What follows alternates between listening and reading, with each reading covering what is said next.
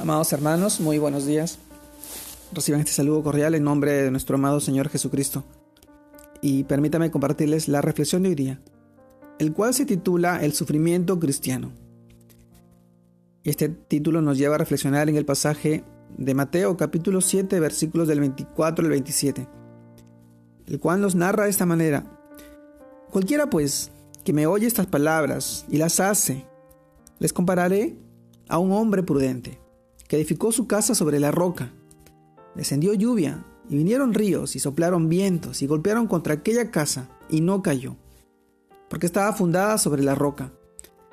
Pero cualquiera que me oye estas palabras y no las hace, le compararé a un hombre insensato, que edificó su casa sobre la arena, y descendió lluvia, y vinieron ríos, y soplaron vientos, y dieron con ímpetu contra aquella casa, y cayó, y fue grande su ruina.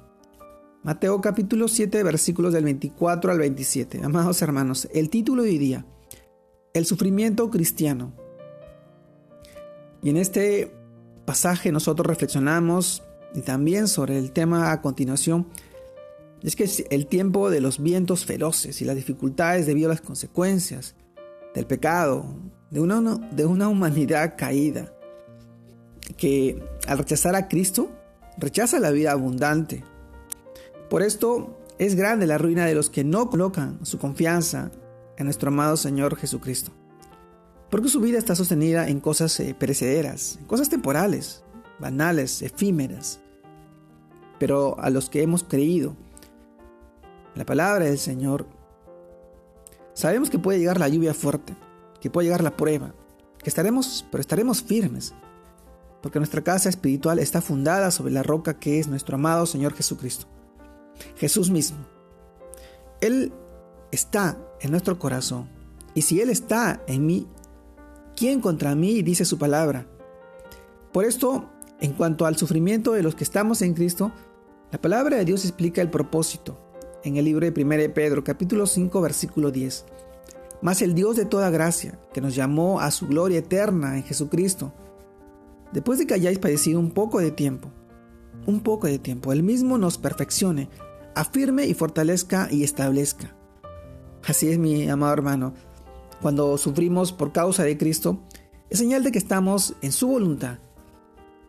Qué vergüenza y qué tristeza que nosotros suframos por las consecuencias de nuestro pecado. Mejor hagamos la diferencia y padezcamos como cristianos, haciendo la voluntad de Dios, porque al final llegará nuestra recompensa. Como también lo dice en el libro de Colosenses capítulo 3, versículos del 24 al 25 sabiendo que el Señor, que del Señor mismo recibiréis la recompensa de la herencia, porque a Cristo, el Señor, servís. Mas el que hace injusticia, recibirá la injusticia que hiciere, porque no haya sección de personas. Así es, mi amado hermano, el Señor no hace sección de personas, no solo en el pecado, en la maldad, sino también en los hijos de Dios. El Señor ama a todos y quiere que todos procedan al arrepentimiento y lleguen a sus pies a sus brazos. El Señor quiere salvarte, quiere sanarte, quiere restaurarte, hacer una nueva criatura de ti.